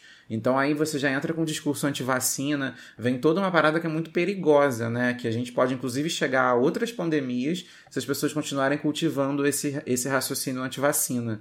Então, assim, eu acho que você traz um raciocínio que é muito válido, mas eu realmente, pelo menos da, da, do que eu vi da situação, eu acho que também tem muito disso. Eu acho que tem um momento que a gente está realmente muito intolerante, né, com pessoas que trazem um raciocínio meio sem lógica, e também com o fato de, dessa antítese, assim, de ser uma personagem tão querida por todo mundo e a gente e, e tão inteligente na trama. A gente vê a atriz não aprendendo com a própria personagem que ela deu vida. Mas com certeza faz muito sentido não direcionar crítica também ao Chris Pratt, mas eu acho que as pessoas já colocaram ele no chapéu do babaca, vamos desconsiderar essa pessoa. Acho até que deveriam substituir ele no, no na, na, na, trama, para ser bem eu, sincero. Eu honestamente, eu nunca entendi porque as pessoas botaram ele naquele spot de galã, porque ele, ele para mim passava longe desse papel, assim, desse desse título. Ah, gente, padrãozinho com é. corpo em forma. Foi isso. Ele sempre foi visto como gordinho, do nada ficou em forma e a galera se encantou. Mas, como se diz lá na minha terra, né? Ele é um tremendo bocó, tá? Desculpem fãs da Marvel, mas para mim ele é um tremendo bocó. Agora, o que você tá falando, por exemplo. A Ana Ferris deu um chute muito bem dado na bunda dele, inclusive não deve ter sido à toa, né, gente? Porque foi bem ali no período da eleição americana. É, desse ano até. Então, assim, por exemplo, o que aconteceu com o Chris Pratt esse ano é que teve o apoio do Mark Ruffalo e do Robert Downey Jr. Porque eu tô, eu tô, porque eu tô apertando muito nessa tecla? Porque para mim tem uma disparidade muito grande aí, sabe? Principalmente de apoio popular. Então, para mim é, por exemplo, a Letitia, todo mundo ficou falando que estava decepcionado com ela, porque a Shuri é realmente uma personagem muito inteligente, que, enfim, ela é muito poderosa, que ela é cientista, que ela é, apoia a ciência e tudo mais. Mas o, o Homem de Ferro também, o Robert Downey Jr. estava lá defendendo o Chris Pratt, que foi um trumpista, sabe? Que tem pessoa mais negacionista nesse mundo do que Trump. E o Robert Downey Jr. estava lá, passando pano para as escolhas do Chris Pratt. Então, assim, se a gente quer, quer colocar em dois pesos, duas medidas, colocar na balança, é praticamente igual. Tudo bem que não saiu da boca do Robert Downey Jr. que ele é um negacionista, né? Claro, não tô falando isso. Só que assim, e também não tô querendo justificar um erro do outro, mas eu tô comparando os cenários porque eu acho que para mim é uma coisa muito justa, sabe? Porque eles são é, colegas de elenco, sabe? Então, para mim, tem um, um, buraco muito grande aí da questão com ela e a questão com Chris Pratt. Mas, enfim, era só para trazer o meu a minha ótica com relação a isso. Não, e tem a galera que pega carona, é, né? infelizmente. Tem a galera que pega carona e que deve estar sendo escroto, aproveitando da situação para ser misógino e ser certeza. racista com ela, é, com é. certeza. É. Acho que você mesmo trouxe um pouco do raciocínio, assim, como não foi da boca do Robert Downey Jr. e também pelo fato de ser o que a gente no jornalismo chama de switch, né? uhum. né? Foi depois da notícia teve isso. Então, assim, muita gente sabe, às vezes, do escândalo, mas não sabe do desdobramento do escândalo. Eu acho que pode ter sido um pouco disso do que rolou aí, sabe? Tipo, porque eu mesmo, que acompanho muito o universo da Marvel, não sabia que o Robert Downey Jr. e o Mark Ruffalo tinham apoiado o Chris Pratt. Apoiaram. Inclusive, eu não, eu não fico muito decepcionado com o Robert Downey Jr. porque eu já esperava. Até um pouco do que eu tava falando em relação ao Chris Pratt. Mas o Mark Ruffalo, eu fico decepcionado, confesso. Acho que por como eu falo, das pessoas, dos atores não aprenderem com seus personagens, né? Acho que o Mark Ruffalo teve a oportunidade de fazer personagens que tem tanto para ensinar a ele, sabe? Tiveram tanto a ensinar a ele que realmente me decepciona, também, saber disso. Que eu não sabia dessa história do Mark Ruffalo tá do lado da, da coisa errada, não. E fico um pouco desapontado. Depois eu vou... Não acho que eles estão do lado da coisa errada. Eu acho que eles defenderam Chris Pratt com relação ao cancelamento da internet, ao linchamento. Não acho que ele foi assim, ó, pessoal, é, maneira aí, são as escolhas dele. Todo mundo tem o direito de se expressar, aquela Entendi. coisa de sempre, uhum. né? Eu acho que eles defenderam Chris Pratt com relação a isso, não com relação a, a, a apoiar ou né, entender né, ou, ou não, é, isso, ao voto de fato, sabe? Porque a, a, acredito eu, pelo menos o Mark Ruffalo, eu tenho certeza que ele votou pro Biden e pra Kamala Harris. Enfim, eu só quis trazer isso, não foi nem para trazer treta nem nada não, mas é porque, enfim, eu achei que foi uma coisa necessária assim, porque foi para mim foi uma coisa muito pesada, sabe? E pro contexto que a gente tá também, que, enfim, internet, né? Todo, ninguém mostra a cara, todo mundo tá atrás da tela e acha que tem Com o certeza. poder de é. ficar linchando as pessoas. Então é muito perigoso. E é um olhar que a gente não teve, né? É um olhar que a gente acabou não tendo. Eu acho muito válido. Eu só realmente queria. Eu fico, eu fico muito com essa imagem, assim. Eu acho que se ela não fosse essa personagem tão querida, acho que ela seria assim cancelada, mas a gente mesmo não daria tanta importância uhum. para isso. Como é, é aquela coisa do quanto mais alto, maior a queda, uhum. sabe? Eu acho que é, todo mundo gosta tanto da Shuri, esperava-se, inclusive, que ela assumisse o manto do, do, do Pantera uhum. Negra. Eu, inclusive, quando o Guilherme falou sobre a Shuri ficar no lugar do T'Challa, eu falei não, por favor, não por ela, porque eu acho a personagem maravilhosa. Mas pro preservar mas pelo que a atriz né? fez, uhum, sabe? Sim. Uhum. Exatamente. Então acho que assim, se, cara, se não fosse ela, se fosse a, a, a, sei lá, a líder lá do, do, do exército de, Wakanda, uhum. por exemplo, eu acho que as pessoas não iam ter ficado tão, tão uhum. chateadas assim, sabe? É, mas eu queria também falar um, um pouco do filme, da continuação dele. É coisa rápida, assim. Eu. A única coisa que eu fico tentando entender como é que a Disney vai fazer e que se não fizer eu vou sentir muita falta são as cenas do, do T'Challa gritando Ibambé! Para o exército, sabe? Nossa. Então, não sei como a Disney vai fazer, não sei se tem cena dessa gravada. Prova provavelmente pode ter Aura Take, que não foi para Endgame, né? Dele gritando Ibambe antes de entrar no universo lá contra Thanos. Mas eu espero que eles não tirem isso, porque, enfim, foi uma coisa muito forte. Inclusive, no, no dia do falecimento dele, eu vi muita gente postando e tatuando, tá? Eu vi gente no meu Twitter tatuando Ibambe no corpo por conta do Pantera Negra. Então, assim, acho que virou muito além de roteiro, virou um grito de guerra, sabe? Acho que virou. E é literalmente um grito de guerra. Mas eu acho que, sei lá, acho que se tornou uma coisa muito essencial, sabe? Principalmente para um povo que está se sentindo, se sentia representado pelo Chadwick. Então, vocês falaram, é realmente o Pantera Negra fica mascarado, né? A maior parte do tempo quando tá lutando. Mas quando ele tá lá com o exército e com a Okoye e chamando todo mundo pra ficar firme, né? Que é o, a tradução do Ibambê. É, mantenham-se firmes, mantenham-se fortes. Então, eu tô muito curiosa para saber como é que eles vão fazer essa cena, porque era uma cena que sempre me arrepiou. Todas as vezes que eu, que eu lembro, assim, vejo o filme do Pantera Negra, eu começo a chorar. No Endgame, quando foi nos Vingadores, eu também comecei a chorar. Quando ele foi o primeiro a aparecer, assim, na... Saindo da, da dimensão, né, de Wakanda e chegando lá onde tava é, os Vingadores com Thanos, e ele tava lá e ele foi o primeiro a aparecer e começou a gritar assim, Ibambé, Ibambé. Então foi muito lindo, foi muito, muito lindo. Deixa eu contar uma curiosidade para vocês, porque eu falo sempre mal do TikTok, né? Mas tem um vídeo do TikTok que, assim, é maravilhoso. Que é um menino, eu acredito que ele seja francês pelo sotaque. É, deve ter, sei lá, uns 3, 4 anos de idade, um menino negro que vestido de pantera negra e no lugar de, de dizer a, a, a, a, a expressão do, do T'Challa né, como grito de guerra, ele grita Mbappé, que é o nome do jogador de futebol do Paris Saint-Germain. que tem a pronúncia muito parecida, mas né, ele grita Mbappé. E aí é muito legal porque, assim, querendo ou não, também ele tá falando de um jogador negro, um dos mais famosos do Sim. mundo no momento, né? Então é curioso, assim, como a pronúncia tra o traiu, mas ao mesmo tempo, enfim, tá ali, de certa forma, o significado. Muito bom. Fechando só essa, essa, esse novo filme né, do Pantera Negra, que a gente tá aqui falando um pouco sobre isso.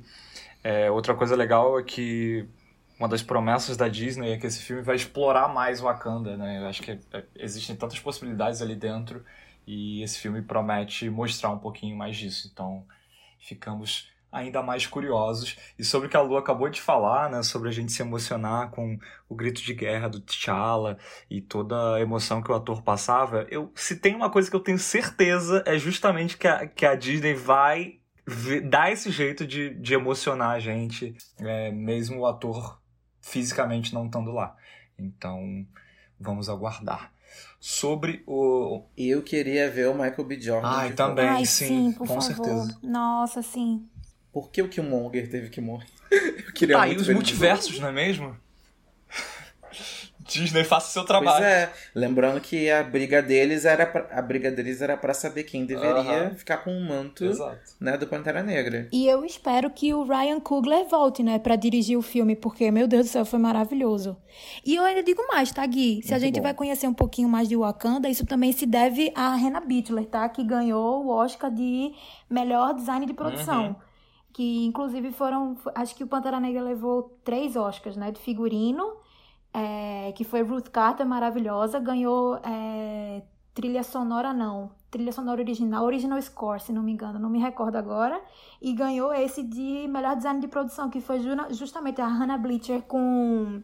é, eu não vou lembrar, é Jay Hart. Que fizeram, desenharam, né? Wakanda, fizeram toda essa visão digital de Wakanda, né? No CGI e que acabou levando o Oscar. Então eu acho que a Disney, acho muito justo a Disney investir nisso, porque e tomara que seja a Rena Bittler de novo, né? Porque a, a bicha é boa, viu? Tomara que eles investam muito em CGI. O prêmio musical foi de música Ah, original. boa, é isso. Só voltando numa coisa que também que a Lu tinha citado muito brevemente e vale a pena acho, pra todo mundo e vale esse ponto de atenção também. É o nosso episódio 18, tá? A Lu comentou aqui que a gente já falou sobre fake news, a gente discutiu um pouco sobre isso. E eu acho que assim, aconteceu esse episódio né, com a Letitia, mas é, eu acho que todos nós estamos passíveis a, a, enfim, esbarrar nesse tipo de situação, acreditar numa informação que às vezes a gente não vem a apurar direito. Então, por favor, né, apurem, pesquisem é, fontes confiáveis, cuidado porque a gente vê viralizar na internet por aí, para a gente não passar é, esse tipo de vergonha e vir a ser cancelado e tudo mais, não é mesmo? E se vacinem, tá? Por favor. Caderneta de vacinação atualizada, minha gente, em nome de Jesus. E saindo um pouquinho, né, muito brevemente desse universo Marvel, é, um dos anúncios que a Disney fez agora recentemente, que eu achei muito legal, eu tô bem curioso também, é uma série em animação, pelo que eu li, é a primeira parceria da Disney com o estúdio Kigali, que é um estúdio africano, e eles vão fazer uma produção, uma animação que mescla ali um pouco do afrofuturismo e parece contar a história de dois jovens, né, que eles cruzam ali as suas histórias. Um parece ser de uma, digamos, uma linhagem pobre, uma menina da realeza, então não sei se vai ser um romance, de que forma eles vão tratar isso, mas a, a primeira imagem que foi divulgada, assim, é muito bonita, uma coisa meio cartoon, meio 3D, belíssima. O nome da animação é Wiwaju, eu não sei se você pronuncia assim, me desculpem. Mas parece ser muito interessante. Então mescla um pouco desse universo né, que o Pantera Negra traz com a gente, né, naquela cidade, naquele país, na verdade, né, aquele, aquela realidade ali de Wakanda super moderna e a cultura africana, né, mostrada em todos os seus detalhes, muito do que a gente às vezes desconhece. E essa parceria, eu acho que o mais interessante dessa produção, que está prevista para 2022, é justamente a Disney não assumir é, ela sozinha, né, essa produção. Ela faz essa parceria justamente com, com diretores, produtores, pessoas da própria África. Então, assim, é muito legal a gente ver essa perspectiva é, de alguém que de fato vive, vive isso, conhece a cultura melhor do que a gente de fora que estuda, que pesquisa e tudo mais. Então, eu tô bastante ansioso para que pro como é que isso vai ser. E vai ser mais uma das, das séries que vai estar disponível diretamente no Disney Plus ao longo dessa discussão que a gente teve agora há pouco, né, sobre toda essa esse conflito que rolou é, com a atriz de, de Pantera Negra, a gente falou né, do, dos erros e das vergonhas cometidas pelo Chris Pratt, que é o protagonista né, de Guardiões da Galáxia. E para os fãs né, da, da, dos filmes Guardiões da Galáxia, vai ter continuação, vai ter o terceiro filme, ainda sem data, ainda sem muitos detalhes, mas é, deve sair por agora um especial de Natal dos Guardiões da Galáxia. Então muita gente foi pega de surpresa é, acho que ninguém realmente estava esperando nada de Guardiões da Galáxia por agora. Vai sair esse especial direto no Disney Plus, também sem muitos detalhes. A gente não sabe se vai ser é, chegar a ser um filme, né, uma hora e meia, ou ser realmente só um especial curtinho, mas vai ter. É, então fiquem atentos, a gente já está perto do Natal. Não sei como é que vai ficar essa estreia em relação à plataforma aqui no Brasil, se vai ter um pouquinho de atraso. Vamos acompanhar. Uma das coisas que, dentro desse universo que eu fiquei mais intrigado, na verdade, assim, do que, que eles vão fazer, é a série que eles anunciaram do Groot, que é um dos, dos personagens, né, do Guardiões da Galáxia. O Groot que é, simplesmente não fala, né, ele é aquele alienígena, de certa forma, de, feito de madeira, né, que, que em um dos filmes ele, ele mostra a versão dele bebê, que é a coisa mais fofa do mundo, Baby Groot, assim como a gente ama o Baby Yoda. Uh, eles anunciaram a série I Am Groot, que é basicamente o que ele fala, ele só sabe falar isso, né? Eu sou Groot, eu sou Groot. Então vai ter uma série, parece com poucos episódios, e também sem muitos detalhes anunciados. Então, assim, o que, que eles vão tratar da história do Groot, na verdade? Será que eles vão contar de onde ele surgiu?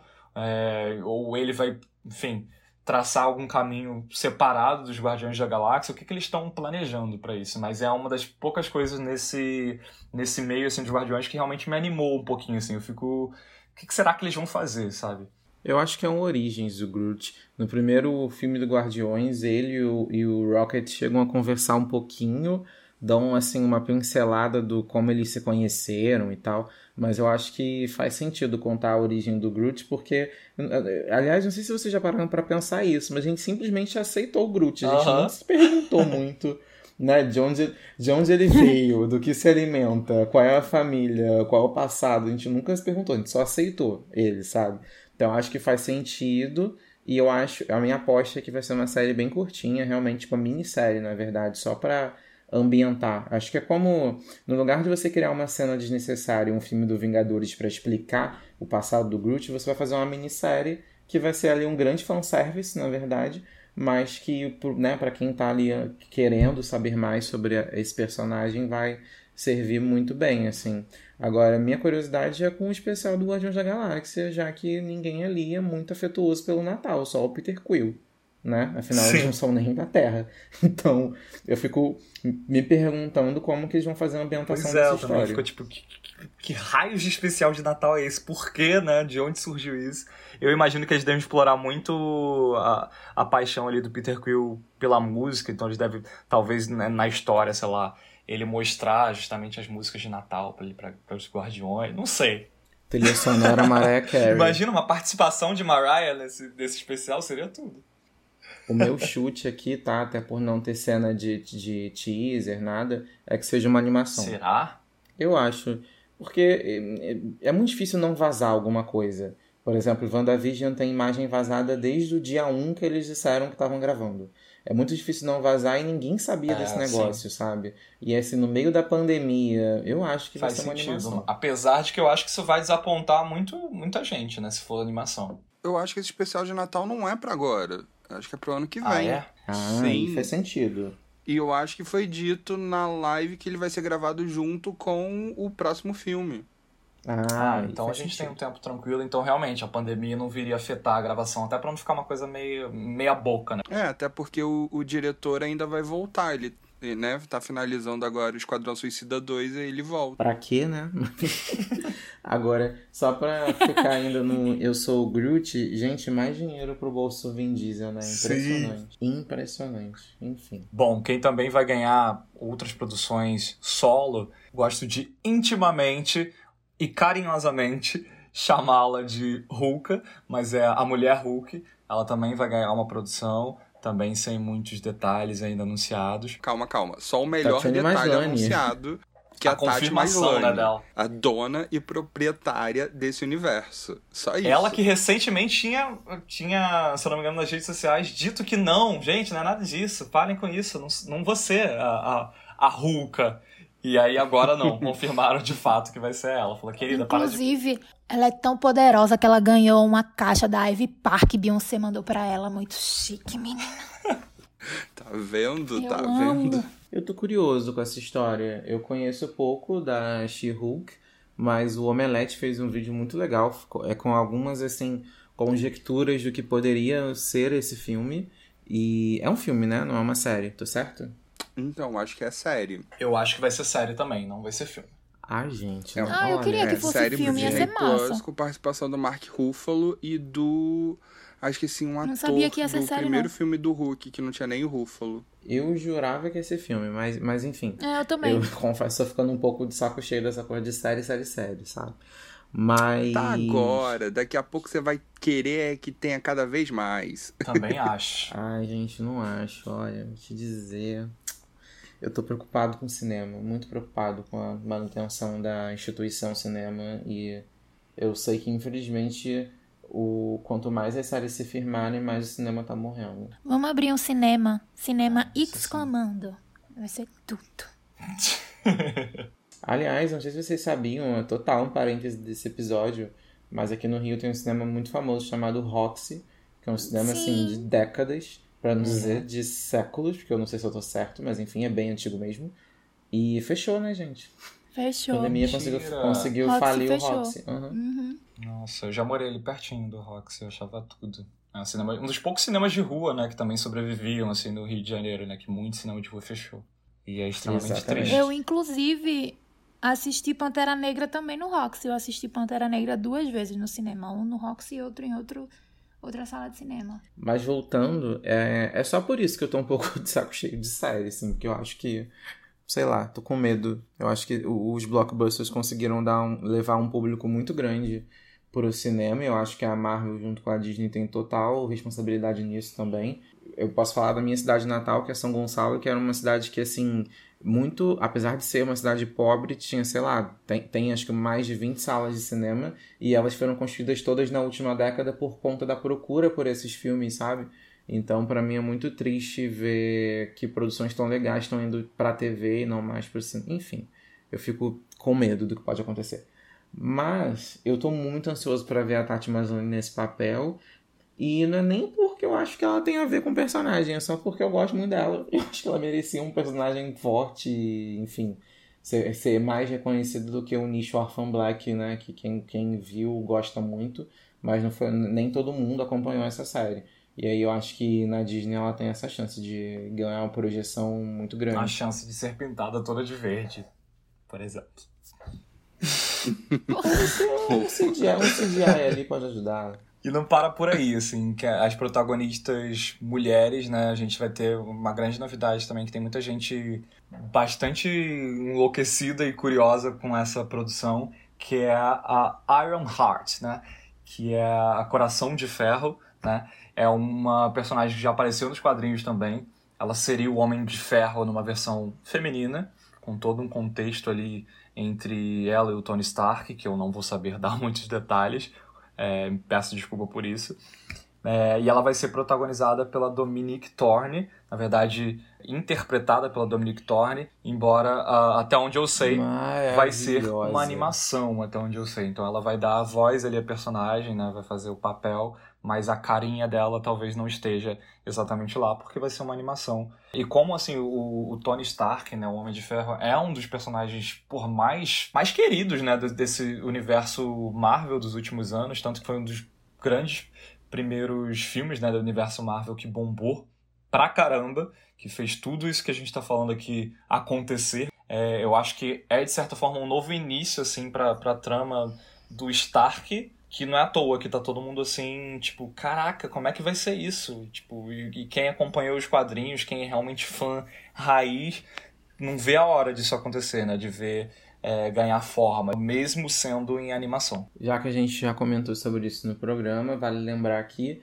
não dá para bater, né, assim, com certeza, porque vai ser uma animação, mas a, a, a Dominic Thorne é uma atriz incrível que fez um filme chamado Se a Rua Bill Falasse, que foi indicado ao Oscar uns dois anos atrás, se não me engano, e teoricamente teremos aí mais uma é, heroína negra uhum. na Marvel. Teve alguma novidade da Valkyria? Não, né? Da Tessa Thompson? Eu acho que ela deve aparecer em, Love and Thunder. Uhum. eu acho Faz que ela tá confirmada em Love and Thunder. Que vai trazer de volta a nossa maravilhosa Natalie Portman, graças ao meu bom Deus. Ai, ela é tudo. Quem também vai ter um filme né, tão esperado, apesar de já terem várias tentativas ao longo dos últimos anos, se eu não me engano, era, era sempre vinculado à Fox e a bilheteria nunca foi das melhores. É o Quarteto Fantástico, assim, vão tentar mais uma vez um filme do Quarteto Fantástico. Dessa vez os fãs também estão bastante ansiosos, porque agora que a Disney de fato está assumindo com a, Mar a Marvel e tudo mais, é, juntando diretores e um elenco supostamente esperado para o nível do que eles sempre aguardaram e não, não tinham é, na, nos outros filmes anteriores. Então eles vão dar esse reboot pela vigésima vez do Quarteto Fantástico e vem aí. Quem é o elenco? Então, eu acho Você que não tem ainda nomes fechados, tá rolando uma série de rumores por aí. Então, mais definido até onde eu sei, não. Só o diretor, que eu não vou lembrar o nome, mas é o mesmo diretor que fez os dois últimos filmes do Homem-Aranha. O John Watts. É, agora, uma coisa, gente, sério. Eu, eu queria entender quem, quem são os fãs de Quarteto Fantástico. Ai, a minha, a, a, minha sensação é que é tipo a torcida do Botafogo. São 11 pessoas. Porque, Deus do céu, gente, chega, desiste, não vai funcionar, ninguém quer mais, não, sabe? Porque Sim. eu não sei vocês, mas eu, o Quarteto Fantástico nunca foi um grupo de heróis que me chamasse muita atenção. E a imagem que eu tenho não. deles é daquele filme horroroso uhum. da Fox. Pra Sim, mim parecia. inclusive, e... o Blue Man Group pra mim era um spin-off do Quarteto Fantástico, porque pra mim era tudo com aquela roupa azul. com a, com a Jessica, com a Jessica Alba, o Chris Evans e esqueci o nome dos outros, sabe? Porque é isso. E assim, gente, é tão ruim Ai, que eu, ninguém nem lembra que o Chris filme, Evans fez o, o Tocha Humana a ponto dele assumir como o Capitão uhum. América. Aí vão ressuscitar de novo esses. Ai, gente, para. Nem ah, Miles Teller e, e, Michael B. Jordan deram um jeito em Quarteto é. Fantástico. Vocês lembram que eles fizeram uhum. o último Quarteto Fantástico? Eu lembro. Pois é. Nem eles conseguiram fazer isso bombar, e olha que eles vinham embalados aí de Creed e de Whiplash. Então, assim, sabe? Vamos saber a hora Mas... de parar de falar que não funciona, que não dá certo. Ai, tomara que seja o primeiro fracasso da Marvel. É, tá eu concordo com você, embora o último filme, a culpa foi mais da Fox, que, né, o diretor, coitado, tiraram o filme das mãos dele e tudo que regravaram é tudo que todo mundo reclama. Não que eu acho que antes fosse ser um grande filme. Mas eu, eu acho que ele ia tentar uma abordagem pelo menos diferente, sabe? Eu só acho que a galera ainda é muito aquela memória afetiva de Sessão da Tarde que via Quarteto Fantástico ah, e acha que é um grande filme. Quero ver Nossa. hoje e ainda continuar pensando que é um grande filme. Não, gente, não, não é. é. um grande filme. Do Eles são chatos pra caramba e é isso. E eu confundi Jéssica Alba com Jéssica Biel e Jéssica Biel com Jéssica Alba e sei lá quem mais quem, mas é isso. Torcida do Botafogo, é isso. Bom, tentando encerrar esse monte de anúncio da Marvel, que, gente, tem muita coisa. Se a gente for ficar falando aqui detalhes também de cada coisa, esse episódio não acaba nunca. Eles anunciaram Shang-Chi, que é um novo personagem aí, que ele é um mestre do Kung Fu, também já apareceu nos quadrinhos, ele apareceu pela primeira vez, se não me engano, nos anos 70. Ele é o primeiro personagem da Marvel de origem asiática, então assim, traz também mais representatividade, né, para a produtora. E também, de novo, claro, não deixa de ser uma estratégia também deles pegarem ainda mais um mercado né, asiático, né, principalmente na China, que é um dos mercados que mais consome né, também é, o cinema até hoje. Então, eles não são nem um pouco bobos, não é mesmo? E vai ter esse personagem. Ele já fez parte em alguns quadrinhos dos próprios Vingadores, então pode ser assim, a introdução dele no cinema pode ser justamente é, a, o primeiro passo desses novos Vingadores. Teremos filmes do Shang-Chi e teremos também mais séries, tá? que não falta que é série, como o Barrow estava aqui comentando, é mais, muito mais série do que filme. A gente vai ter a, a série do Falcão e o Soldado Invernal, que já está previsto também para o ano que vem. É uma das, dessas todas essas produções que a gente comentou que já estreia em 2021 e também a série do Gavião Arqueiro também prevista para 2021. A série do, do, do, Falcão e Soldado Invernal é que eu mais estou esperando, né? Por isso que eu tô, tava aqui enchendo o saco pra gente chegar logo nessa. Porque assim, Gente, a melhor parte dos filmes da Marvel é essa parte, né, eu, eu, tática, bélica, que é, é o núcleo do Capitão América, que eu acho maravilhoso, que é muito curioso porque eu não suporto filme de guerra, mas os filmes do Capitão América são os melhores, gente, da Marvel. Eu acho muito maravilhoso. Tu acha melhor, melhor que os de Thor? Acho. Acho. Caramba. O Thor 1 eu gosto. O Thor 2 eu acho uma grande balela. Adoro a, a e saga o, de Thor. E o Ragnarok eu acho um. É uma aventurinha legal, assim. Mas o que eu curto em Capitão América é porque, cara, você usar fazer uma história que flerta um pouco mais com a realidade nesse universo tão bizarro, sabe? E o tipo Capitão América 2, Soldado Invernal. Gente, aquelas lutas são maravilhosas. É tudo muito bem coreografado. Os, os irmãos russos, para mim, eles são assim, os melhores diretores que pegaram é, é, é, esse personagem nas mãos, sabe? Não digo os melhores da Marvel, porque é, a gente tem ali dentro dos filmes de herói, tem outros diretores muito bons, mas que conseguiram trabalhar o Capitão América tão bem, assim. Porque, gente, é um herói muito piegas, na realidade, uhum. sabe? Você conseguir colocar uma humanidade e, e, enfim, gerar empatia com o público usando esse personagem é muito difícil. Eles conseguem fazer isso muito bem e recrutando ali, né, personagens que orbitam o universo dele. A própria Viúva Negra tá sempre ali por conta da ligação dela com a Shield. Você tem o, Nick Fury, o próprio Falcão e o Soldado Invernal. Eu acho que essa, usar a Shield enquanto instituição para ancorar a história do Capitão América foi um acerto muito grande e eu realmente gosto muito de ver o que eles conseguem fazer, colocando mais nesse plano tático, assim, sabe, da realidade, do quanto a Shield tem essa influência política na história também. Eu, eu gosto muito de ver esse lado das histórias da Marvel, que é quando eles pavimentam né, ali o terreno para quando chegar a parte cósmica e fantasiosa da história a gente uhum. aceitar. Uhum. Então acho que é um trabalho árduo ali, eles conseguem conseguem fazer isso muito bem. Por isso que eu tô muito curioso para ver essa série. Com certeza. America's Ass. Outra que eu acho que engloba isso que você tá falando, dessa parte bélica, uma mais realista, né, que a Marvel também consegue abraçar, é a série Armor Wars. O protagonista, né, é o Máquina de Combate, né, que é um dos braços direitos ali do, do Tony Stark. E ela fala um pouco de. Acho que justamente dessa, dessa parte, né? Como é que isso se procedeu depois da, da morte do Tony Stark, o que, que ele está cuidando de, é, depois disso. E eu acho que envolve alguns roubos ali também de armamentos e tudo mais. Então acho que é uma série puramente de ação nesse universo também. Don Tiddle maravilhoso, vai arrebentar. A gente teve notícias de continuação da Capitã Marvel. Sim, eu confesso que eu não vi o painel inteiro do Disney's Investors Day. Eu, eu vi a, a maioria das coisas, mas não tudo, então.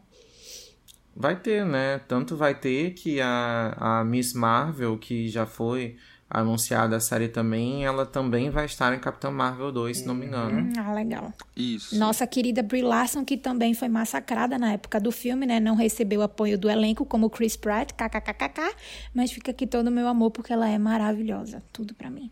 Ela é perfeita. É isso, teremos ela é filme é da Capitã Marvel. E ela Marvel. não merece o linchamento que ela sofre Porque não sei o que, que acontece com um bocado de fã da Marvel que faz essas coisas, porque a Brie fez um trabalho impecável como a Capitã Marvel. O filme é, é fã excelente. de quadrinho é misógino. Fã de quadrinho é muito. O universo nerd geek é muito misógino, Lu. Uhum. E é muito, muito, muito ruim para mim falar isso, porque assim, é, é, eu sou meio maluco porque eu tenho um pé em cada lugar, né? Tipo, assim, eu conheço um pouco, bastante de quadrinhos, somente Marvel não tanto da, da DC, mas assim, se tem uma coisa que eu consigo ver é o quanto aquelas pessoas precisam melhorar e muito, sabe? Uhum. Assim, é muito misógino. E é isso. É, não quer o, person... o ator negro fazendo um personagem que no quadrinho era branco. Uhum. Não quer que a mulher seja a mais forte de todas.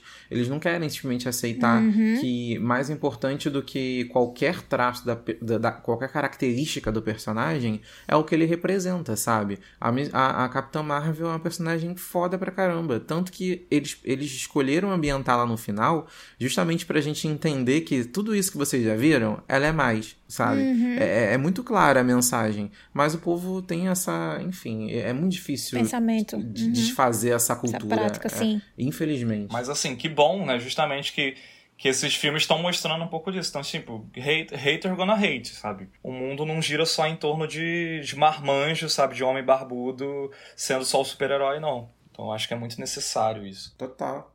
E acho que, para além disso, acho que é uma discussão que a gente também pode falar que, por exemplo, uma das coisas que é, eu vou até sair um pouquinho da pauta Marvel, mas é porque é um parêntese interessante, é, foi, foi mostrado né, nesse painel da Disney, finalmente o elenco oficial da, do live action da Pequena Sereia. E mesmo um ano depois da notícia que saiu que a Hailey é, Bailey ia da, do- da dupla Chloe Hale, que vocês, quem escuta o exclamando, com certeza já ouviu falar nessa dupla, porque eu e Guilherme, a gente adora essa dupla demais. É, ela vai fazer a Ariel e vai, vai ser uma Ariel negra. E tem gente que não tá aceitando, porque a Ariel do desenho animado é branca ruiva. E a Hailey, ela é negra de dread. Então, assim, tem uma galera que tá achando um absurdo, que não pode, que vai manchar a imagem da personagem, blá blá blá, e kikiki, kkk.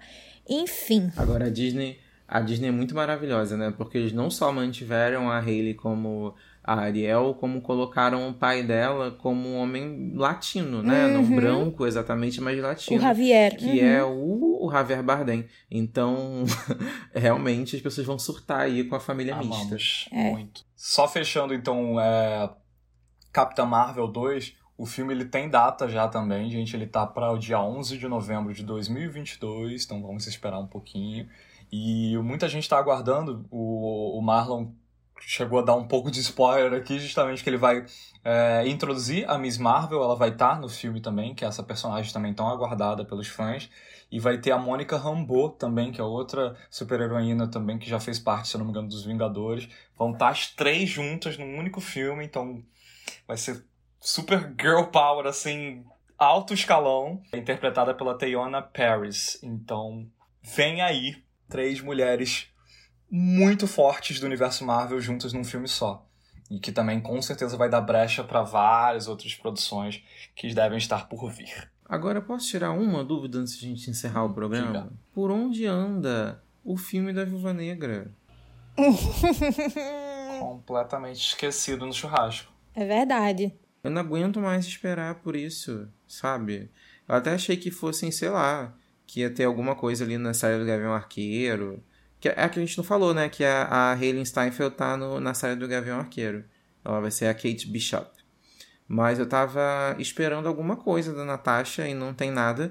A única coisa que eu queria trazer pra vocês aqui, que eu não sei se todo mundo reparou, tá?